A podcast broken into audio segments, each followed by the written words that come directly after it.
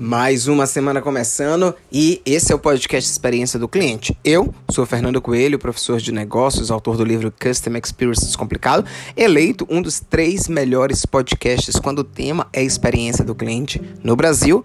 E hoje eu quero falar com você sobre o motivo pelo qual clínicas e hospitais perdem os seus pacientes. A gente está nessa temporada aqui falando nas últimas semanas sobre a experiência do paciente e eu já falei por aqui que, de acordo com a, a pesquisa do Panorama Clínicas e Hospitais no Brasil no último ano, o NPS, que é aquela aquela média, aquele indicador que significa Net Promote Score de o quanto um paciente é, voltaria ou indicaria um negócio na área da saúde, hoje no Brasil é de 59. O que, que isso significa na prática, Fernando? Que de cada 10 pacientes que passam por uma clínica ou por um hospital, é, quatro dizem que simplesmente não voltam e não indicam. E o pior que pode acontecer é esse paciente ele fazer a indicação reversa, ou seja, ele falar mal por ser um detrator que a gente chama dentro do marketing.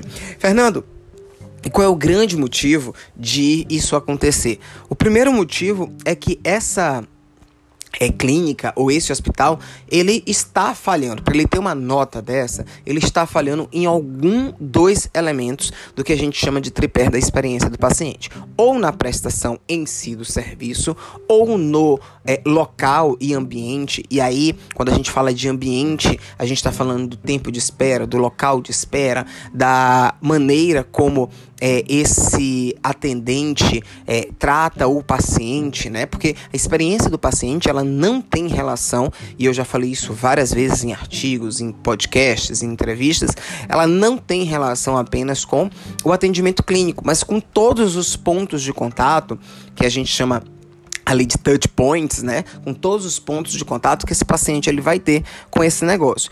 E com o atendimento fora clínica, né? Então, é o atendimento do recepcionista, é o atendimento ali é, da assistente, da técnica de enfermagem e de outros é, colaboradores envolvidos. Então, esse é o primeiro ponto. O segundo ponto é não se fazer um pós-vendas. Então, depois que o paciente sai, é, instituição de saúde, ela precisa realizar um pós-vendas, uma pesquisa de satisfação, uma, um NPS, uma ação de suporte, né? Então isso é importante.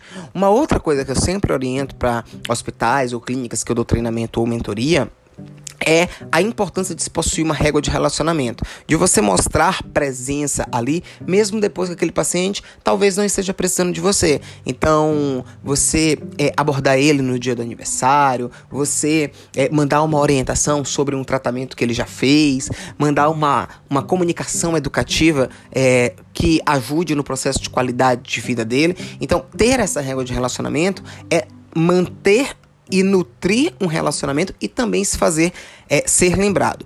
Eu acho que um outro ponto que é extremamente importante é que muitos negócios da saúde não se, não se enxergam né, como é, negócios que são propensos à venda e você está vendendo um serviço ali. Então imagine que você é uma clínica de odontologia, ou uma clínica de estética, ou uma clínica de nutrição e você é, pode fazer o que a gente chama dentro do processo de vendas de cross-sell, né? Cross-sell, venda cruzada. Então imagina aí que você é uma clínica de estética e o teu paciente ele foi fazer um dia é um procedimento de botox, de harmonização facial, é, quais outros produtos você pode oferecer para ele em um determinado espaço de tempo. E aí você é, desenhar uma estratégia de recorrência de compra para que ele possa é, utilizar, comprar, adquirir outros serviços dentro do teu portfólio de serviços. É, então, esses três pontos associados com a experiência em si deste paciente, no ato de uma consulta, no ato de um procedimento, vai fazer total diferença ali para que você não perca ele, para que você fidelize esse paciente. Então, se você conhece alguém aí que é da área da saúde, é, compartilhe esse podcast. É, se você é, é da área da saúde, também divulgue esse material porque ele é muito rico para você que talvez não tenha essa familiaridade com os processos de gestão e é, tem um negócio na área da saúde. Esse foi o nosso podcast de hoje, experiência do cliente comigo, professor Fernando Coelho, e eu te espero na próxima semana. Um grande abraço.